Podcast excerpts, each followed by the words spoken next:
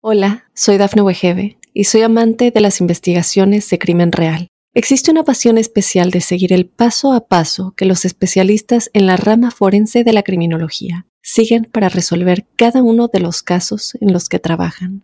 Si tú, como yo, eres una de las personas que encuentran fascinante escuchar este tipo de investigaciones, te invito a escuchar el podcast Trazos Criminales con la experta en perfilación criminal, Laura Quiñones Orquiza en tu plataforma de audio favorita. Óyenos audio.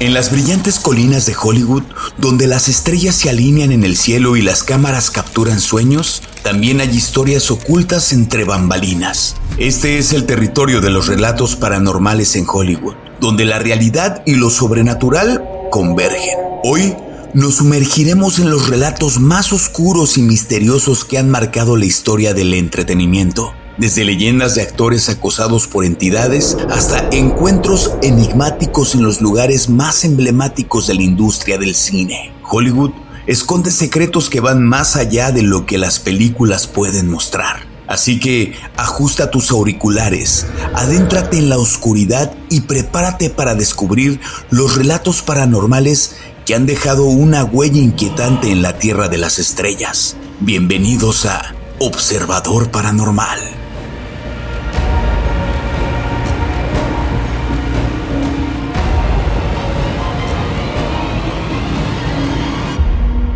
Bienvenidas y bienvenidos queridos observadores.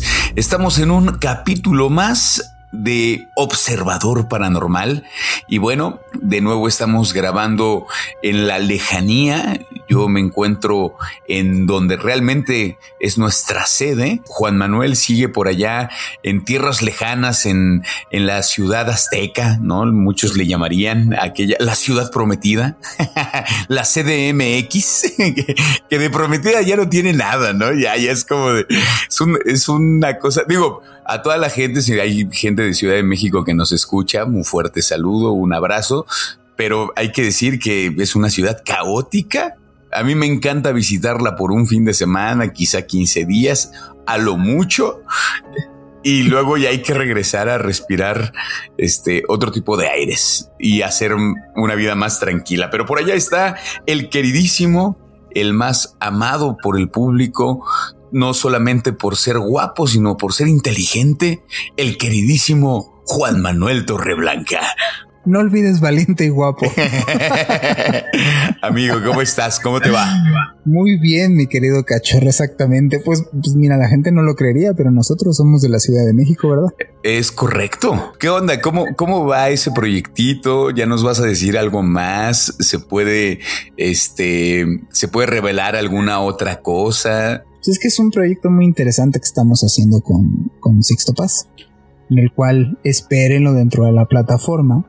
Vamos a hacer contenido completamente, pues innovador, digámoslo así. Es mucho de lo que Sixto se ha, pues ha hablado durante estos 50 años que ha tenido de contacto. Lo que me parece curioso es que justo son después de 50 años y hacemos este proyecto.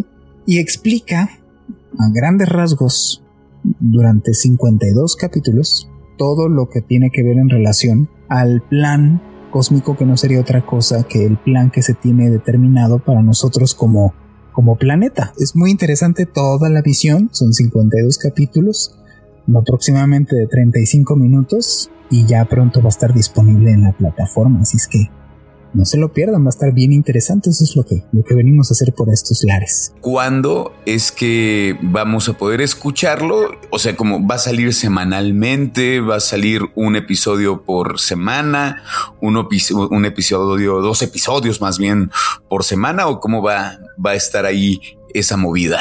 Va a ser uno por semana. De entrada van a salir algunos para que, para que sea un hilo conductor rápido, no sea nada más va a ser uno, sino va a ser más o menos como dos o tres capítulos de inicio y después van a estar semana a semana todos estos capítulos ahí disponibles en la plataforma. Bueno, pues ahí a la gente que, que nos escucha, que escucha Observador Paranormal, dense una vuelta cuando tengamos eh, ya ahí en la plataforma este nuevo programa que bueno, y ya sabemos cómo se llama. El plan cósmico el plan cósmico. Bueno, para la gente que ahí de pronto le aparezca información del plan cósmico, pues púchele, púchele play, pues para seguir apoyando estos proyectos y sobre todo también ahí que escuchen a Sisto, que quien no lo conoce de verdad, digo, yo tuve la oportunidad de, entrevistarlo, tuvimos la oportunidad de entrevistarlo acá en Observador Paranormal y la forma en la que habla este, este Sixto, a, mí de, verdad yo tengo muchas ganas de conocerlo porque te, te da una paz radiante cuando, o sea, algo sucede con, con, con la voz, con la energía de Sixto y pues nada, digo, y no solamente porque sea, sea amigo tuyo, sino que la verdad es que se siente una vibra súper linda y así que bueno. Imagínate el reto, fue durante siete días grabar 52 capítulos. O sea, sí, locura. Es locura, locura total. Digo, lo, doy de dato aquí curioso. Nos dimos todavía lujo de hacer un programa tres veces. O sea, repetirlo, repetirlo tres veces. Porque terminó, o sea, primero fue así de, no, no me está gustando, corte. Nos arrancamos termino el programa y dice, no, no me gustó cómo queda. ¿Podemos? Para eso, o sea, me dice eso, pero íbamos en el 48. Entonces le dije, sí, vamos en el 48, no te preocupes, ¿no? O sea, estamos sobrados de tiempo. Entonces todavía nos dimos el lujo de repetir dos veces ese mismo capítulo. De nuevo, muchísimas felicidades, querido amigo. Muchas felicidades. muchísimas gracias. Si no se lo pierdan, van a estar disponibles todos los capítulos, van a estar bien interesantes. Digo, yo ahorita no voy a spoilear nada, yo grabé todos los capítulos, entonces vaya que sé que está interesantísimo todos los capítulos, así es que de verdad no se lo pierdan semana a semana, va a estar buenísimo. Nos vamos de lleno con estos relatos paranormales que suceden en, en esta gran gran industria llamada Hollywood, ¿no? que es. Eh, en sus inicios decías que se llamaba, ¿cómo era? Como Hollywoodland. Ajá, así se llamaba. De hecho, el letrero decía Hollywoodland. No era Hollywood solito como lo dividimos para todos ustedes es, les vamos a hablar de un lugar, les vamos a hablar de la vivencia de un filme, o sea, de, evidencia durante las grabaciones de un filme. Después, la visión de una actriz que sufrió en Hollywood, sufrió, eh, pues, digámoslo así, el acoso de una entidad paranormal.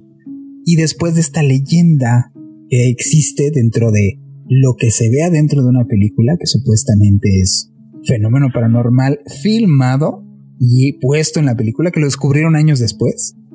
Y por último, vamos a hablar del emblemático símbolo de Hollywood, de las letras, en donde también tiene su leyenda paranormal. Nos arrancamos con el hotel, ¿cómo ves? Nos arrancamos con el hotel que a mí me parece esta historia, creo que habíamos hablado un poco del Hotel Roosevelt, ¿no? Que lleva, lleva por nombre el Hotel Roosevelt por un expresidente. Y bueno, el, el, el hotel es conocido prácticamente por la rica historia y todo lo que se asocia con la escena del entretenimiento de Hollywood.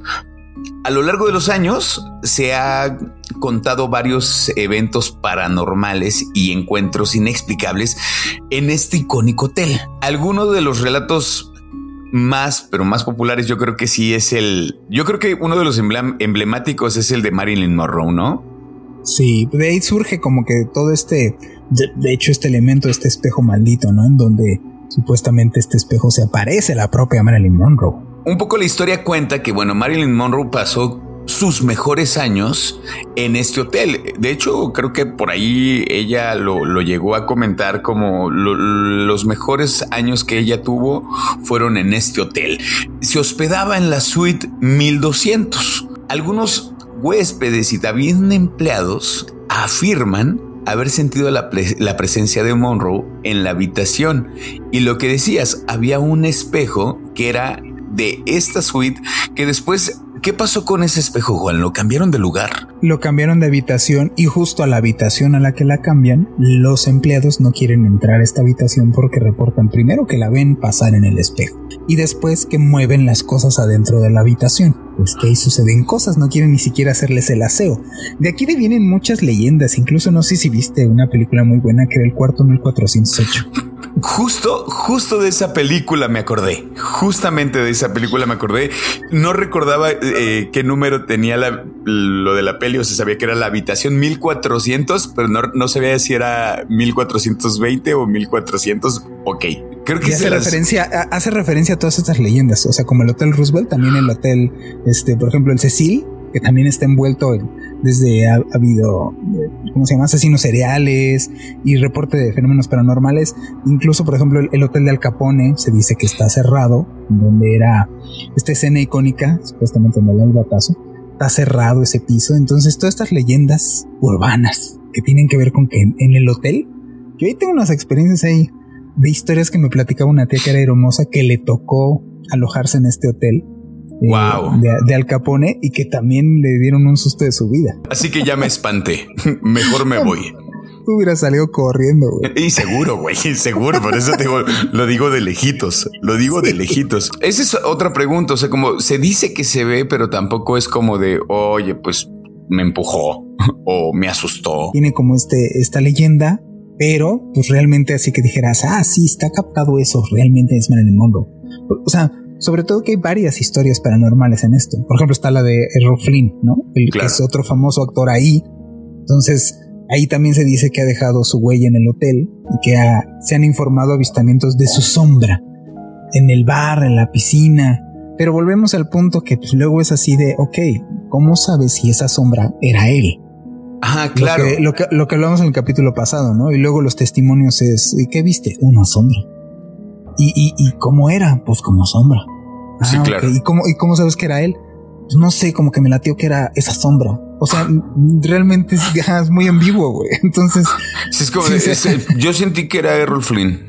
Yo ah, lo, sentí, de pronto sentí que era él y como a él le gustaba estar mucho en el bar de la piscina, pues yo creo que definitivamente pues era Errol, ¿no? Y le, le pedí un autógrafo y así firmó, ¿no? O sea, es que sí. sí se me hace absurdo, ¿no? La que sí, la que sí ven, o sea, tal cual ven, es a, la esta, mucha gente, mucha gente. pero y si la describen, o sea, Exactamente. ya no es este rollo de veo como una sombra, ve algo así como Marilyn Monroe, una güera vieja, no. Aquí viene a una niña, perfectamente la niña, la describen, todos los que la ven, la describen igual, es una niña chiquita, en donde se tiene la creencia que es una niña que se murió ahogada en la alberca del Hotel Roosevelt en la década de los 40, 1940, y la ven jugando en los pasillos a la niña, pero la ven con sus colitas. O sea, todos la ven así vestidita igual y con unas colitas de caballo. Sí, de, hecho la descripción que tienen de la niña es que va vestida con un pantalón de mezclilla y una chamarra rosa. Así es. Eso es lo extraño y digamos como lo que podría ser más interesante de, de esta niña llamada Caroline, que hay gente que ha logrado verla y entonces ahí es lo que, lo que decíamos, ¿no? Como con respecto a cuántos observadores hay con este evento y entonces se puede ser mucho más creíble, ¿sabes? Es como de, ah, ok, la niña. Y también se dice que pregunta por su madre. Entonces, eh, ahí sí para que veas, tiene otros tintes que me parecen muy curiosos. Claro. Otro, otro tipo de comportamiento. Generalmente, digo yo, nadie tiene la verdad en sus manos, ¿no? Pero si investigas un poquito y te das cuenta de en, varias, varias este, caras que tiene que ver este tipo de, de fenómenos es las muertes, generalmente las muertes eh, digamos así, dramáticas, de, golpe, las, las, muertes trágicas. Generalmente el que muere, luego muchas veces, y digo esto dicho, desde por mediums hasta contactados, hasta por eh, gente que estudia investigadores paranormales, presentan síntomas como que se quedan en un ciclo, ciclo de muerte atrapados. O sea, reviven todo el tiempo su muerte. Todo el tiempo. O sea, se quedan como, justo como en agonía pues fallece supuestamente en situaciones dramáticas o trágicas que se, se ahogó. Nos vamos a ir ahorita con esta película, yo creo que es la película favorita de Juan Manuel Torreblanca, ¿no? Definitivamente una de las pelis favoritas o la peli favorita, porque es icónica sobre todo en el cine a la gente que le gusta el terror, pues sí, estamos hablando de El Exorcista, ¿no? Y digo, va, va de la mano porque, bueno, estamos hablando de, de todos estos relatos paranormales de, Hollywood. Y el exorcista, bueno, pues obviamente tenía que estar en, en este episodio de Observador Paranormal. Hemos hablado ya, ¿no? Un poco de, del exorcista, pero creo que no, no está de más hacer un recuento, Juan. Un recuento con respecto, ¿qué onda con la grabación de esta película? Porque sobre todo ha sido famosa por ser asociada con varios eventos extraños y sobre todo muy perturbadores, ¿no? Que han, no sé, han llevado a la creencia inclusive que la película podría ser que está maldita. Lo del incendio es una de las cosas que son sorprendentes, Juan. Cuando se incendia el set, ¿no? Durante, durante el rodaje y lo único que no se incendia es el dormitorio de Regan, ¿no? no olvidemos que Regan es la protagonista eh, de la película y ella es la representación del diablo, ¿no? Ella de hecho, lo dice en alguna escena así de yo soy el diablo. Y es el único lugar que no se incendia. Eso es. Y, de hecho tuvieron que parar un, rato la peli. O sea, se tardaron 15 días en volver a grabar porque se incendió todo el set, Juan. Todo el set. De hecho, de hecho, mira, antes de que sigamos, les recomendamos que para que si quieren la versión extendida de lo que vamos a comentar rápidamente aquí, estamos a punto de irnos un corte, vayan a nuestro capítulo 3 que se llama Las películas malditas. Y en ese Las películas malditas justamente extendemos esta película que realmente, como dijo Robin, pues parece maldita, ¿no? O sea, ahorita lo, que lo, que comentabas. Entonces, mira, para unos datos curiosos, justo, ¿no? Lo del incendio. Lo del incendio se lo achacan mucho también a, grupos cristianos y católicos en los cuales sabían y se enteraron de que se estaba filmando ahí. Y estaban como en contra, justamente. Pero pues otros decían que no, que se prendió. Lo que pasa es que sí estuvo raro. ¿Por qué? Porque no fue un solo incendio, fueron dos, güey. Entonces se incendió dos veces el set. Una vez sí localizaron perfectamente que era a causa de algo en, este, en el estudio y porque tenían prendido un aire acondicionador, un aire acondicionado todo el tiempo. De hecho, una anécdota es de que de repente entraron al set y estaba, estaba este, todo lleno de nieve. Porque ah, claro. se, puso a 30 grados bajo cero porque ya ves que quería esta escena en donde los dos estuvieran rezando y los dos padres y saliera como el Bao. Entonces no, había así como Bao VFX como ahora, sino tenía que verse, ¿no? Entonces enfrió todo el cuarto de Reagan para que pudiera ver este, este efecto. Pero pues a eso, déjate lo que te comentaba yo, ¿no? Los dos actores que mueren en la película mueren en la vida real. O sea, el actor que supuestamente avienta a Reagan por las escaleras el primero, el que avienta, que se ve la sombra y que después por eso están investigando a ver si la niña fue. Ese actor muere antes del estreno. Y la otra, la actriz que hace del papel de la mamá del padre Carras, también fallece antes de que se estrene. O sea, los dos que, que mueren en la película también mueren en la vida real. Cuando, cuando avienta esta Regan a su mamá, y, y de hecho la escena siguen grabando porque los gritos que se avienta la mamá después de que la avientan, pues es que la señora se lesiona la espalda. Y entonces esta era una máquina la que lanza a, la actriz, como que la, como que la máquina no se, no se logró detener durante la escena, no se detiene correctamente y entonces le da un empujonzote. La señora, la escena es muy real porque cae así. Y los gritos del dolor son reales porque le está doliendo el, golpe y porque sí se llegó a lastimar la espalda terriblemente. Es que tal cual no es una máquina que la lanza, es, es un arnés que la jalan. Ah. la jalan de la parte de atrás, pierde el equilibrio mucho, o sea, no iba a ser una, una reacción tan exagerada, cae y se lastima la columna vertebral. Pero hay otra escena donde no se habla mucho y también te digo que si estaba loco, con todo respeto, el señor Friedkin ¿Has visto, te acuerdas de esta escena en donde está esta niña que se le acaba inflamando el cuello? Y en donde está brincando en la cama. Ajá. Y está diciendo, suéltame, suéltame. Ajá. Está diciendo suéltame, se está editado. Esa parte que está diciendo suéltame, no está diciendo suéltame que le dice suéltame al demonio, sino más bien tiene un arnés en la cadera y le están haciendo con un arnés hacia arriba y hacia abajo. Entonces ya la están lastimando eso que está gritando y es de verdad, la están lastimando está diciendo suéltame. Por eso, por eso no, no, es, eso es lo, la parte que, Sí, te digo, o sea, así de. ah, mira, en, esta escena tienes como que, como que, como que morir, ¿no? Y si te mueres. sí, si te mato. O sea, sí se veía medio drástico, sinceramente. Y eso del arnés está peligrosísimo. También entiendo la época en la cual se grabó y en esa época pues no había como mucho cuidado en todo este, en todo este asunto. Sí, digo, y tener mucho cuidado con los directores que uno trabaja, porque luego hay un clavado, ¿no? Así como de hay que, eh, vivir la experiencia. en esta escena tienes que estar poseído. Ya traje al señor este, brujo satánico eh, que te va a meter un demonio adentro. Pero no te preocupes, él te lo saca. Ah, eh, nada más va a ser un ratito. Puede que te quede sensible unos días. Pues bueno, queridos observadores, vamos a este primer corte y regresamos.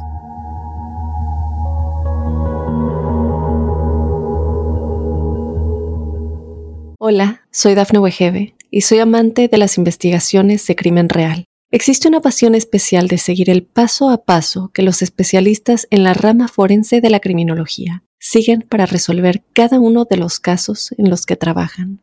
Si tú, como yo, ¿Eres una de las personas que encuentran fascinante escuchar este tipo de investigaciones? Te invito a escuchar el podcast Trazos Criminales con la experta en perfilación criminal, Laura Quiñones Orquiza, en tu plataforma de audio favorita.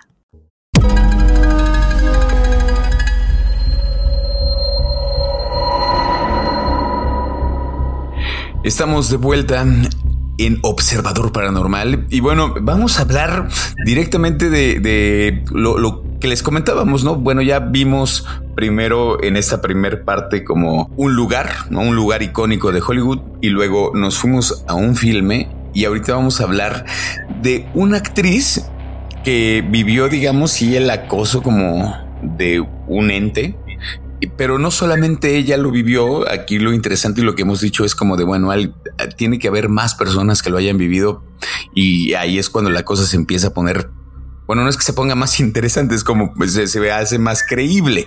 Y bueno, estamos hablando de la actriz Elker Sommer y la mansión embrujada, ¿no? Este lugar en donde ella vivía junto con su esposo. El esposo era un columnista de Hollywood. Y pues, ¿qué es lo que se cuenta, no? Se dice que ellos experimentaron eventos paranormales en la casa en donde vivían, que es en Benedict Canyon, en North Beverly Hills. Y aseguraron que un fantasma habitaba su comedor y que les movían las sillas, que causaban ruidos inexplicables durante la noche, algo así como que hacían una cena los fantasmas. O sea, era como una especie de cena porque justamente cuando se despertaban en el comedor, pues era una, era una cena fantasmal. se escuchaban sonidos de voces, cómo movían las sillas, los cubiertos moviéndose. Sí. Y acá lo interesante es que no, pues, digamos como cuando ellos bajaban y veían todo estaba en orden eh, se escuchaba justamente, era una cena fantasmal. O sea, yo me lo imagino así, una cena fantasmal, Juan. Sí, así como esa clásica que te muestra, ¿no? del sombrerero loco, donde están todos ahí en la, en la chorcha. Mira, es yo cuento brevemente cómo me enteré de esta historia. Es un documental, es parte de un documental donde yo vi de niño. Si vas a decir que qué enfermo, ya lo sé, ya me lo dijiste. Sí, sí, sí. O sea, yo ya te dije que había, había más cosas por ver, Juan. O sea, tenías, tenías, por ejemplo, los Thundercats, ¿no? Que era joya, ¿no? Tenías He-Man. Pero no, no tenías que ver el documental de la mansión embrujada de Elker Sommer.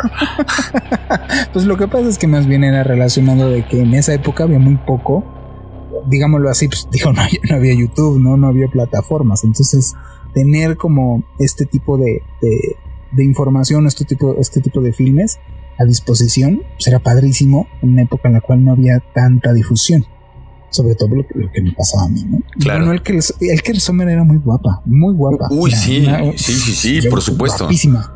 Ya falleció, pero era guapísima el que Sommer. Y eh, es de las historias que más me impactó, porque se basaron mucho en esto para la escena esta icónica de Poltergeist en donde se mueven las sillas. No sé si llega hasta ver esta película. y se inspiran en testimonios como el del Kersomer, ¿no? Lo curioso de este caso del Kersomer es que ya, ya pasó a, esta anécdota chistosa y cómica, en donde una de las partes que, por ejemplo, no vimos juntos y ella lo menciona, es, está en una cena, en una reunión, platicando con, con su, este, con amigos, así una reunión de amigos en la sala, y ella tenía en esta sala un candelabro de, de, de cristalería fina. Y uno de los que estaban ahí reunidos estaba platicándoles, ¿no? Es que fíjate que me está sucediendo esto en mi casa y en la chorcha. Entonces este cuate dijo, totalmente escéptico, ojo con los escépticos. Le dijo, son patrañas, ¿no? Y se empezó a burlar y a decir, a ver si aquí hay el fantasma, que me haga algo bla, bla, bla, ¿no? Y a la mitad de la reunión, sin motivo aparente, el candelabro cae a la mesa y le corta los brazos al, escéptico que se estaba burlando. Entonces, esta eventualidad hace que ella se acerque, o yo sé que esta parte no la habíamos platicado, pero creo que es de mí, me sé, y ella se acerca al Instituto de Parapsicología de, de UCLA, Ajá. porque ya, ya pasó, ya, ya, ya no era un chistecito, ya no era así de, mira qué raro, me mueven las sillas, ¿no? O mira qué raro, fíjate que este, que oigo como están cenando los fantasmas, ¿no? Y provechito. Sino ya, ya era una interacción más violenta eh, su- a ellos, ¿no? Entonces recurren a esta institución. Ahí, eh, pues suceden muchas cosas, inclui- incluido Alan Grant, que era un fotógrafo que también fue enviado, un, un fotógrafo serio, no cree nada, es de cuenta como tú así, yo no creo nada, y lo mandan parte del para investigar este sitio y resulta que en una secuencia él tiene de, de, de entre 50 y 60 frames donde todos habían reportado, desde escépticos, desde creyentes, ellos mismos, los, los habitantes, investigadores, todos reportan que el centro de, digámoslo así, donde emanaba más eventualidades sobrenaturales era una esquina de, la casa que era parte de la sala. Y todos decían o apuntaban que era ahí. Y este fotógrafo, justo fotografiando, haciendo esto- estos planos para poder seguir investigando, porque resulta que si llegaron a grabar varias cosas, se ven cinco cuadros, cuatro o cinco cuadros, en donde se forma, ya los viste, se forma como una figura neblinesca. Lo que decían era que se veía un hombre de, de, camisa blanca. Lo que se alcanza a ver en, en la cámara es, se forma como una neblina blancuzca y el siguiente cuadro se vela. Y esos siguientes 20, 30 frames se velaron y después vuelve a la normalidad del filme.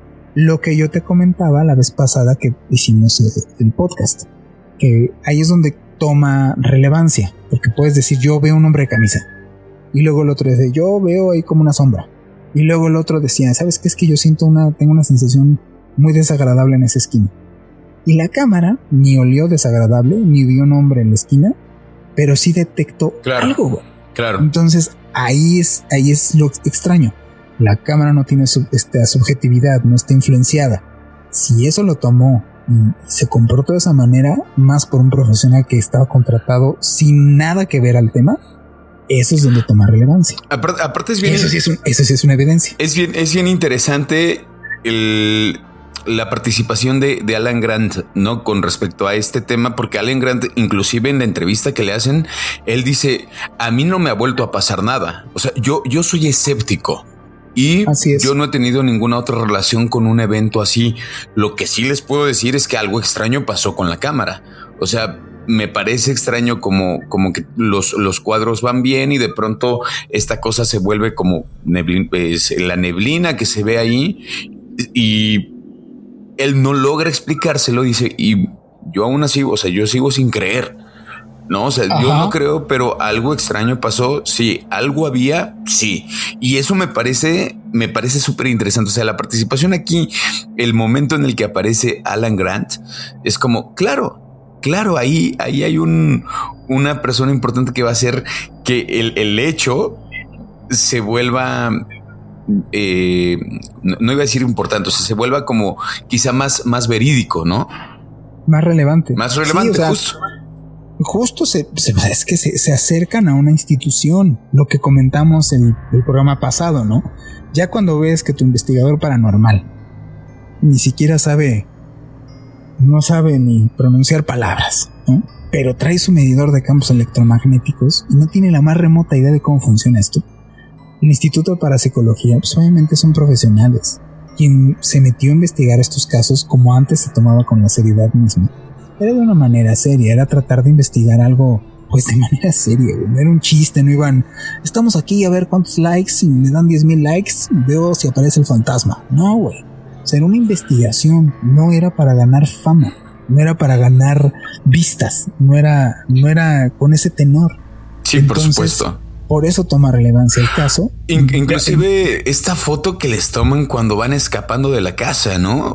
Sí, pero es que esta historia, espérate, ya, ya para el cierre es esta misma persona que les ayuda, es una ex actriz que también trabajaba en el Instituto para Psicología, que les, que les está ayudando, les está, les está auxiliando, lleva una medium y esta medium les dice lo que pasa es que, eh, bueno, yo lo que veo, lo que sucede en esta, esta cuestión es, veo que hay un incendio, eh, hay fuego dentro de esta casa, o sea, como, pues para justamente ver cómo focalizado qué es lo que, lo que está sucediendo en este lugar, ¿no? Y la, y la medium le dice, este lugar, aquí corres peligro, aquí hay gente muy depravada o murió gente muy depravada en este lugar. Así es que lo que te puedo recomendar es que de verdad te vayas. Estas personas pues no hacen caso, siguen viviendo en este lugar hasta que justamente un año después, es donde se ve la foto en donde está esta persona, bueno, está el Sommer con su marido huyendo de la azotea porque se está incendiando su casa. Sí, inclusive esta fotografía fue tomada ahí como por paparazzis o qué sé yo y, aparecen en es la primer plana de un periódico de cómo están escapando del lugar porque las sabes cosas. Dónde ¿Y sabes dónde se originó el incendio? En, en esa esquina, seguramente, ¿verdad? Sí, por supuesto. ¿En dónde estaba la alacena? En esa esquina. ¿no? Deciden vender la, casa, pero la propiedad siguió teniendo como esta, eh, digamos, estos eventos donde la gente decía, bueno, sí está muy, muy embrujada la casa y se vendió múltiples veces, ¿no? Ahora tú comentabas que se hizo un centro comercial. No solamente pasaba en esta casa, sino también vecinos aledaños reportaban que los que había situaciones extrañas, pues vendieron cuatro propiedades, no nada más la de ella, vendieron cuatro propiedades en simultáneo y lo hicieron centro comercial. Actualmente es un centro comercial. Qué locura. Por ahí también el esposo este Joe Hams escribió un libro, ¿no? Sobre, sobre esta experiencia que le llamó al libro El día que renuncié al fantasma. Ajá. Que seguramente. experiencia contada. Pues es que imagínate, era, era columnista y entonces, pues, escribió justamente de esta experiencia, ¿no? Es donde te, digo, o sea, en serio llevar al extremo, o sea, ¿qué ganaban estas personas? Sí, como, como dejar su casa, neta. dejar, déjate, dejar su casa, gente de dinero, desprestigiarse de esa manera, incendiarla, huir por la azotea. O sea, sí son así que dices, nah, o sea, la neta, la neta, pues no, no checa. Sí, claro. O sea, claro, claro. Continuamos con esta eh, esta historia que se convirtió es, es icono, no dentro de las historias de Hollywood, pero porque está ahí en la media entre que puede ser real y no puede ser real. Y yo vi el video y sí saca de onda, no? Estamos hablando de una película que se llama Tres hombres y un bebé. Esta película de Tres hombres y un bebé, pues se recuerda como un éxito arrollador porque fue una muy buena película, ¿no? Que conquistó la taquilla a nivel mundial y digamos que hasta tuvo el privilegio de tener una secuela. Yo la verdad es que no la vi. Juan me dice que es muy mala. Entonces no la veré. No la veré. Ya, pues ya vi la parte pues que me interesa. Tú, tú buscas si se va a ganar un Oscar. o se ganó un Oscar, pues. O sea, no, no es buena. O sea, fue como de buena porque tuvo, éxito a nivel taquilla, ¿no? O sea, como... Es, es buena, sinceramente yo creo que es buena porque no había... No había muchas cosas así. Digo, en México la película más taquillera que tenemos, no sé si te sepas ese dato, y la neta es Zapatos Viejos de Gloria Trevi. No inventes. Te lo juro, es la más taquillera en México. Eso no sé, creo que hasta hace algunos años era la. No creo. Te lo juro. no, te lo juro. Había un dato que decía así: la película más taquillera de México era Zapatos Viejos. Yo creo que debe ser más bien esta de Robsar. A ver, vamos, vamos, vamos a ver. Ah, vamos, vamos, a, vamos a ver, porque no, no, sí, o sea, creo en mi país. Por eso sí, sí, no, no, no. O sea, primer lugar es no se aceptan devoluciones de Derbez. No, bueno, así que digas, uy, qué padre. Güey, güey, pero zapatos viejos. Esta peli no es buena. Tres hombres y un bebé no es tan buena. O bueno, no es buena, solamente fue muy taquillera. Digamos que se pudo haber caído en el olvido la película. Pudo pasar de largo la peli. Pero hay una cosa que, digamos, como que la sostiene ahí en el que uno vuelve, vuelve a recordarla, porque hay un, hay un episodio que, que fue muy intrigante, ¿no? Como se supone que hay una especie de fantasma en la película, ¿no? Hay una presencia por ahí y a mí la verdad es que, bueno, lo estuvimos analizando ahorita el video y yo no sé. raro. Yo no sé qué creer, Juan. O sea, Está raro. Mira, mira, es una película. Ahí te va. Yo voy a contar mi historia como viejito y tú das la conclusión. Mi historia de viejito es esta película estrena. Yo era un chamaco, un chamaco chiquillo, pues. Creo que es del 86, una cosa. Estrena la película de Tres hombres y un bebé. La verdad es que en su momento pasó totalmente desapercibida, güey. O sea, no era una cosa que era, te digo, ni siquiera digna como de ver por muchas personas. ¿Ok? Estrena esta película. Digo que yo, eh, eh, yo la vi y era así una cosa. Digo, imagínate un chamaco de siete años viendo que la trama es de que son tres hombres que no pueden cuidar a una bebé. Fue así de, oh, qué divertida está la cosa, ¿no? Entonces, pues era una película que para mí pasó así de, bueno, pasa, ¿no? Y luego, tres años después, porque eso sí me acuerdo perfecto, porque era el 90, tres años después, esta película se vuelve otra vez famosa. Pero por esto, alguien, puede, ahí te va la leyenda urbana, alguien de la producción notó, porque en este lugar un niño se había suicidado con una escopeta. Entonces, uno de las de la producción notó que a la hora de estar en la película, viendo la película, resulta que la gente dice del niño pero no habla de la escopeta revisando esta escena en donde está esta señora que recoge al bebé y hace un, planito en donde llegan a la cuna, se ve primero al, pasar una especie como de escopeta parada, ya te la enseñé en cuadro por cuadro, adelante como pegada al sillón, en donde está atrás de ellos. Ajá. Luego deja, deja al bebé, el bebé lo atiende, ta, ta, ta, lo carga otra vez, van de regreso en esta misma en esta misma, este, ¿cómo se llama? En esta misma línea, en esta misma toma. Y ahora lo que se ve es, ya no se ve esta figura, que eso es lo que está más raro, porque ya no está a esa altura, sino se ve a un niño, como, pues, pues sí, un niño tal cual, así, pues, sólido, pues, atrás de las cortinas de donde está el departamento. Sí, que, que inclusive, que inclusive en la primera toma las cortinas están cerradas. Ajá, y en la segunda están abiertas. Entonces, si es, mira, estamos hablando de una época en la cual, en 1990, no había manera de que hicieras ese efecto especial. No había manera, güey. Te lo digo yo, no había manera. Si había manera si lo hicieras intencionalmente y obviamente con producción. O sea, si, tú agarraste el plano y después dijiste, como ahora, ¿no? Si le pongo un fantasmita, ya no se podía hacer eso. En esa época no se podía. Ahorita sí. Ahí, si hay de dos sopas en este caso. Deliberadamente ¿Lo hicieron? ¿O realmente está raro? Donde dicen es que fíjate que se coló un cartón del actor promocional ahí atrás. Sí, por supuesto. Eso, esa historia a mí me parece bien extraña. Eso es lo que, lo que a mí ya no me cuadra.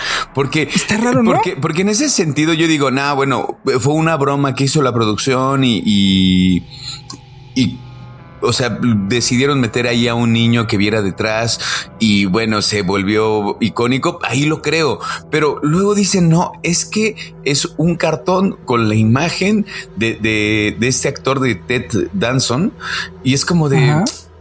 Se, mire, para empezar, digo, igual y no se alcanza a ver muy bien en el video en, en, el que en el que estábamos ahí como revisando, pero evidentemente no parece él.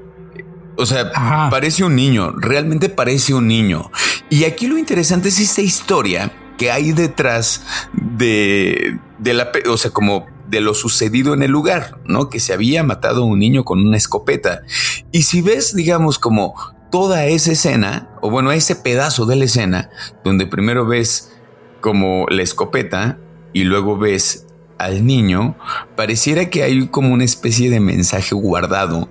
Extrañamente, porque están casi a la misma. O sea, pasa, ves la escopeta, cuando regresa está a la misma altura, ya no está la escopeta, pero ahora está el niño. Pareciera como un mensaje extraño. Creo que si lo hicieron a propósito, en una eh, eh, parte de la producción como de metan escopeta, saquen la escopeta, que se podría, se podría, pero lo interesante es que dicen, no, no, no, a ver, no pasó nada. Se nos coló la imagen de este, de este men, ¿no? Ay, perdón, perdón, Ted Danson. Se nos coló la, la imagen de Ted Danson del promocional. ¿De qué me estás hablando? Entiendo que hay cosas que se llegan a colar en películas. Por supuesto. O sea, ahí, tenemos al buen avión que sale en Ben Hur. O hay, o hay un carro también que sale de último modelo por ahí colado. Claro. Pero, pero también me queda claro que no hay manera, no hay manera de que alguien no haya visto eso a la hora de decir. Claro. O sea, de verdad. Así es. O sea, entonces, esa es la parte que, que a mí me saca de onda más. Que dices, ¿en serio, en serio tuvieron ese error tan garrafal? O sea, por un lado es creer que toda la producción, que el director, que el de cámara, que el de foto, que el editor, que todos no se dieron cuenta tres años que nadie que la fue a ver. Y después, o, decir de que neta, pues ahí hay un mensaje de un niño que se suicidó. Está raro.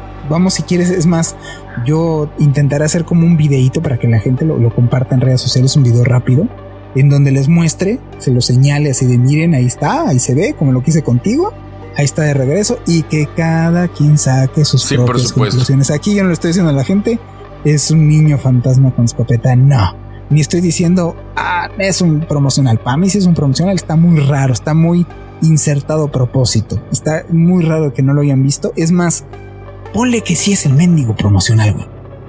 El director la, la ha haber metido la, de verdad, la de su vida al que lo dejó ahí. Claro. Porque es así oye, oye, a ver, espérame, güey. ¿Ya viste eso que está en el plano? Claro, claro. Sea, ahí mismo, ahí mismo se hubiera notado, se hubiera hecho ruido de que habían dejado eso ahí botado, güey. Sí, por supuesto. La neta, la neta. Entonces está muy raro como para que sea a propósito y está muy raro para que no sea a propósito. Así es que se los analizo y se los dejo ahí. Muy Así es que vamos, vamos con el siguiente. Eh, no, antes de que nos vayamos al siguiente, nos vamos a ir a, un corte, pero antes del corte yo solamente quiero aclarar algo. A ver. Para que, porque lo va a decir, ¿de dónde sacaste ese dato? Pero sí, fue en los noventas, o sea, fue hasta, digamos, como terminaron los noventas y en los noventas fue que, digamos, terminan los noventas, empiezan los dos miles y hasta los noventas la película más taquillera fue Zapatos Viejos. Porque si te das cuenta, las más taquilleras, güey, son, ah, más nuevas. es que, bueno, estamos hablando de que los 90, güey. Claro. O sea, ¿qué cine había? Veníamos del cine de, veníamos de México Paz, del cine de ficheras. Claro. lo, que, le siguiera las, ¿no? Las, las poquinchis del espacio. O sea, no, no veníamos de un cine muy cultural, güey. Bueno, los periódicos de la época, Zapatos Viejos fue la película más taquillera, se decía, en los años 90 y estoy viendo, recaudó 17 millones de dólares solo en México y 22 millones de dólares a escala mundial. A, tanta, a tantos grados y escalas habla eso. bueno, ahí mi dato porque no me quería quedar como un mentiroso. Nos vamos. Entonces vamos a un corte. Nos vamos a un corte, queridos observadores.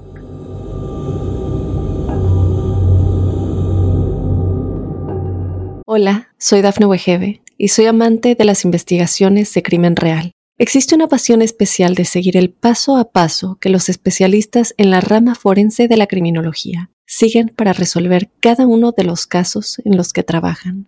Si tú, como yo, eres una de las personas que encuentran fascinante escuchar este tipo de investigaciones, te invito a escuchar el podcast Trazos Criminales con la experta en perfilación criminal, Laura Quiñones Orquiza en tu plataforma de audio favorita.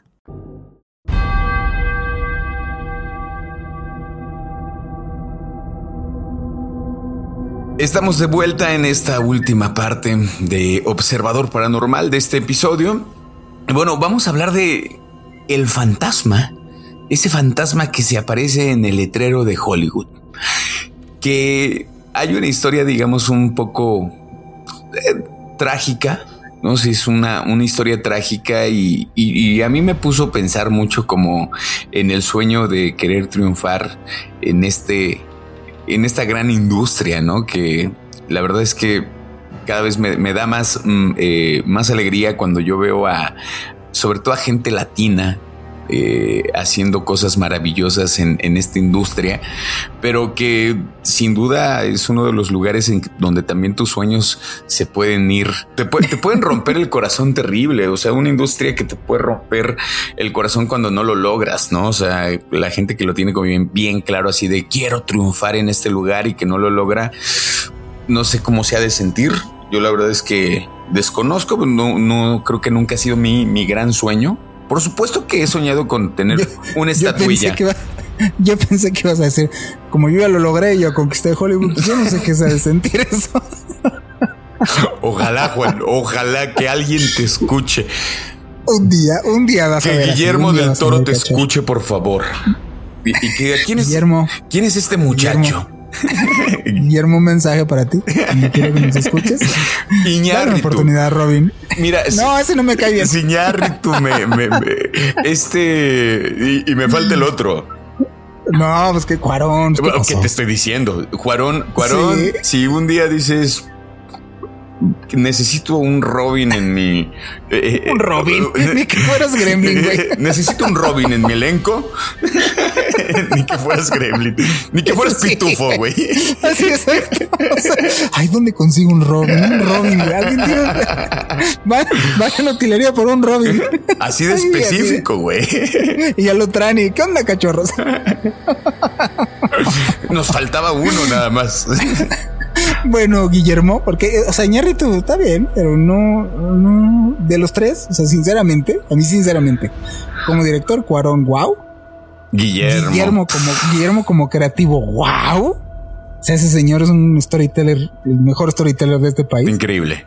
E, Iñarrito hace muy buenos comerciales. Hacía muy buenos comerciales, definitivamente los hacía muy bien. Pero a mí sí me gusta, sí me gusta Iñarritu, por si me estás escuchando, Iñarritu. cualquiera. A mí sí dame la oportunidad. Cualquiera de los tres, ¿eh? cualquiera de los tres. No se vayan a pelear. bueno, pues justamente, ¿no? Hablando de este, de este lugar de, en donde en donde la verdad, bueno, las cosas se pueden poner terribles para, para las actrices, los actores, pues bueno, vamos a hablar justamente de quién, quién es este fantasma, cachorro, quién es la actriz, porque bueno, es una actriz llamada Peg Entwistle, que trágicamente, bueno, se convirtió en una figura famosa en la historia de Hollywood, esto más bien debido a su muerte, y pues hay una leyenda, ¿no? Que ahí la, la rodea. Ella nació el 5 de febrero en 1908 en Port Talbot, Gales, y más tarde se muda a Estados Unidos con su padre porque su madre muere. En 1932, la actriz decide probar suerte en Hollywood en busca de, pues, una carrera que fuera una estrella de la actuación. Y pues al principio obtuvo un, un, papel en una obra teatral de Matt Hobbs en el famoso Teatro Hollywood en Beachwood Canyon. Su carrera cinematográfica, digamos como que no tuvo no tuvo lo, que ella esperaba, ¿no? No, no alcanzó a despegar realmente como, como ella lo, lo quería y solamente logró conseguir un papel en la película Thirteen Woman, que fue lanzada justamente después de su muerte. O sea, ha de ser terrible, ¿no? O sea, como de consigues hacer una peli, ¿no? Vas a salir en 13 Woman. Y de pronto es como de algo sucedió, algo le pasó y no, lo, no logra ver su película y después de que muere, bueno, lanzan la peli. La trágica historia de Peck, eh, pues está vinculada justamente con el letrero de Hollywood porque en septiembre de 1932, a la edad de solamente 24 años, Peck sube a la colina de Hollywood eh, como se bueno, Hollywoodland, como les decíamos hace rato, así se llamaba antes, sube a este a este lugar y se quita la vida saltando desde el letrero eh, perdón, más bien como desde la letra H. Y pues bueno, se dice que el, cuerpo fue descubierto días después de su trágica muerte. Se convirtió en un símbolo o en un simbolismo sombrío de las luchas y desafíos, como se los decía, ¿no? Que son enfrentados por muchos aspirantes a, a ser actores en esta gran industria. Por ahí se dice que el, digamos como el ente, el fantasma de, de Peg, se ve como ella se lanza, ¿no? Como de, esta letra, ¿no? Que gente asegura verla lanzarse desde la letra H. Lo que te decía yo en, en la primera parte del podcast, ¿no? Que como, como se quedan como en este ciclo sin fin, atrapados, muriendo todo el tiempo, ¿no? Cuando tuve la entrevista a Raquel Saez, y se la recomiendo que la busquen en redes sociales, que está de observador paranormal con Raquel. Y ella lo que me comentaba era justo esto también. Y es bien curioso porque tengo dos, dos contrapartes, ¿no? Imagínate, por un lado tengo a Raquel Saez, que me dice que esto es así, que ella tuvo, tuvo la experiencia de, de una incorporación en donde un chavo, una persona joven, se mata en su automóvil y entonces se queda atrapado reviviendo todo el tiempo. Que era un amigo suyo, reviviendo todo el tiempo su muerte. O sea, no salía, no, no salía de esta, de esta situación. Ah, sí, y, decía, ¿no? De que el rezar por las personas, el pedir por ellas, hacen que salgan de estas circunstancias. Eso es por un lado. Y luego, por el otro lado, eh, mi queridísimo amigo Josué cuenta exactamente lo mismo. O sea, Josué dice que efectivamente los, las personas que mueren en asuntos trágicos, en circunstancias trágicas, quedan en esta especie de bucle eterno, reviviendo su muerte. Justamente por eso es, a la hora de hacer una invocación, agarras partes de, de este, por ejemplo, en el caso de, imagínate, se, se suicida a alguien, ¿no? Imagínate que alguien se suicida, cortó las venas, y se empieza a hacer eh, este rollo de, de encontrar el cuchillo, ir al lugar en donde lo hizo, porque como quedan atrapados en este bucle, pues justamente lo estás invocando de esa manera, ¿no? Pues, por un lado tengo, tienes a dos personas que nada tienen que ver y que te dicen que exactamente este dato es exactamente eso. Entonces yo creo que Peg pues quedó así. Imagínate, imagínate qué condiciones se acaba arrojando. O sea, imagínate la depresión que ella tenía, imagínate las sensaciones que ella tenía para hacer, para tener, tomar esa decisión. Te digo, la verdad, no, no sé, e, ese mundo de, de, esa industria de Hollywood, o sea, de ser una, una verdad, una locura. Ha ser una locura y a intentar lograrlo. Digo, a mí la verdad es que me da mucho gusto cuando veo gente latina lográndolo. O sea, yo es como cuando digo, wow. O sea, por ejemplo, por ejemplo, ver a Diego Luna en, en Star Wars. Es, es, una cosa bien extraña. Me llena, de un orgullo como si, como, si Diego Luna fuera mi hermano, mi, primo, mi amigo del barrio, no así como de lo lograste, lo lograste. y Diego Luna ni me hace en su vida, no? Pero yo así de como, ¿qué va, Diego? ni, ni, ni, nos topan, pero es así de, ay, yo me siento rete orgulloso por él. Sí, sí, la verdad es que sí me da mucho gusto. por, por el, pues por el chileno también, este, el que le hace de Mandalorian Ah, ya, Pedro Pascal. Que aparte es un amor de persona, digo, no lo conozco, pero lo que alcanzo a ver es. Pero se le ve, ¿no? Sí, sí, sí, sí. hay, cosas que hay cosas que no se fingan, hay cosas que dices. Yo lo, yo este quiero, yo quiero cuando lo veo, quiero abrazar. O sea, Pascal es.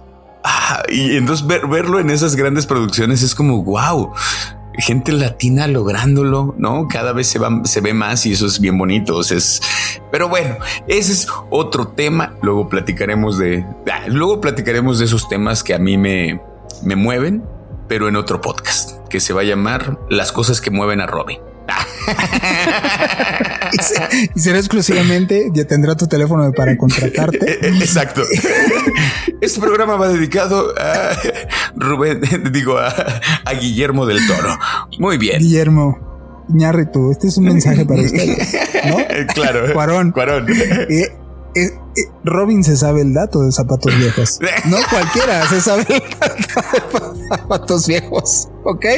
¿Cuántos? ¿Diego Luna se sabía eso? No creo, sinceramente, no creo. Güey, qué pena, güey, qué pena. Pero te lo sabes, la cultura general, yo no sabía. Todos los días se aprende algo nuevo. En los 90 zapatos viejos era el hit. Ahí pues tenemos mira, no quiero irme, no quiero irme sin antes, ahora sí mandar saludos, voy a aprovechar, porque si ya tenemos un buen que no mandamos saludos. Quiero mandar saludos a Pame, a Pame Santis, de que nos sigue y nos manda mensajes, y la buen Pam, que, siempre nos ha seguido siempre.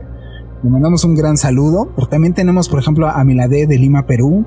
Nos mandó una historia ahí, este, vamos a leer detenidamente. Le mandamos saludos también a Alan de Marcé, a Alan Zul Gauss. Le mandamos eh, saludos a Tania, le mandamos eh, saludos a María del Pilar, le mandamos saludos a Glenda Alcibar, que también nos comenta. También tenemos, bueno, mandamos un mensaje, porque nos, lo han preguntado, ¿no? Mandamos un mensaje, pues justamente a Dani Tres Palacios, ¿te acuerdas de esa historia?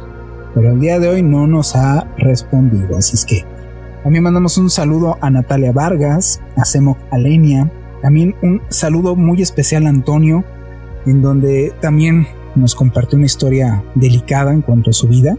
Este, y son de esos mensajes, no te lo había compartido porque justo ayer platiqué con él. No te lo había compartido porque, porque pues, en, el, en el alboroto, ¿no? Pero te lo voy a mandar porque nos mandó un saludo muy afectuoso. Lo recomendé con Patty, lo ayudó. Y entonces, este, pues, nos agradece muchísimo tener este podcast. También va totalmente el saludo para él. Estamos para, pues, para lo que podamos ayudar. También le mandamos un saludo a Fabricio Alianza, a Ana Muñoz, a Miguel Enríquez, como siempre, a José Octavio González Torales, al buen Enoch, que también nos está comiendo y comenta en todos lados. Sí, Enoch, gracias. A Montserrat Gam, a Janiel Salazar, a Dubetan Vélez, a Mario Girón, Arturo Zamudio, no sé si eres pariente del, buen Antonio Zamudio, pero saludos. A Ronald Andrés Cleves, a Brian Pérez, a Margelena Reyes, también un saludo a mi hermanita Ana Sofía Orellana, que también este, le mandamos un gran saludo, que ahorita andaba en Canadá. A, a Laura Goyes, a la buen Pau Macedo, que, la tenemos aquí siempre, ¿verdad? mandándonos mensajitos. A Karen Balam, a Montserrat Gam. En fin, son muchos, muchos, muchos, muchos, muchos, muchos, pero sí ya quería mandar algunos saludos. De que, de que siempre nos están comentando y cosas así, A mí me gustaría mandar sobre todo unos, digo, no, no, no es que sean más especiales, eh, solamente porque ha sido gente que me, me ha escrito y también ha, ha, sido gente como, como, como cercana que yo no sabía que me oían y de pronto un amigo el otro día me dijo aquí escuchándote casualmente porque su novia lo estaba oyendo y, y, entonces él dijo, yo reconozco esa voz, es mi amigo Rob. Y entonces, de hecho, es mi tocayo a Roberto. Eh, Roberto, te mando un fuerte saludo. Este, también me gustaría saludar a Monse y a Manu. Y este saludo también que luego quiero contarte esta historia porque estaba escuchando el episodio de, de los objetos de museo. Este, y bueno, es mi amigo el chino. Chino, te mando un fuerte, fuerte abrazo. Y el chino tuvo un museo, se encargó de un museo en Teocaltiche. Y en el Museo de Teocaltiche hay una figura de un diablo que hay una historia detrás de este diablo que luego te, te la voy a mandar, Juan.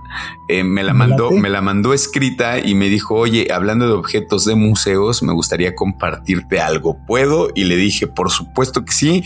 Me la mandó, de, de verdad también me mandó una, una historia breve, pero bastante concisa e inclusive me mandó una historia que a él le pasó y él dice, yo no sé si es él, o sea, como la figura del diablo, ¿no? O sea, no sé si fue eso o fue que estaba adormilado o vaya a saber qué fue, ¿no? Entonces, luego te, mando, te mando la historia, Juan, para que, para que le eches un ojo, pero bueno, también pues muchas gracias a toda esa gente que nos comparte sus historias y pues ahí están mis saludos también, Juan. Y también recordarles, aprovechando ahorita que dijiste eso, recordarles a las personas que nos manden sus historias, nos compartan sus vivencias.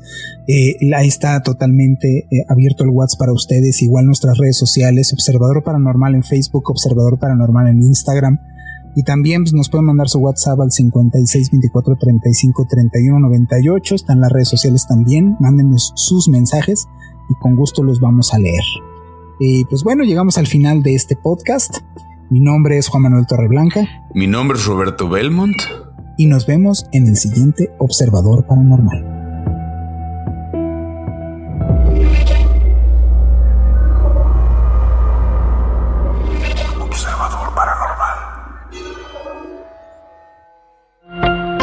Óyenos audio.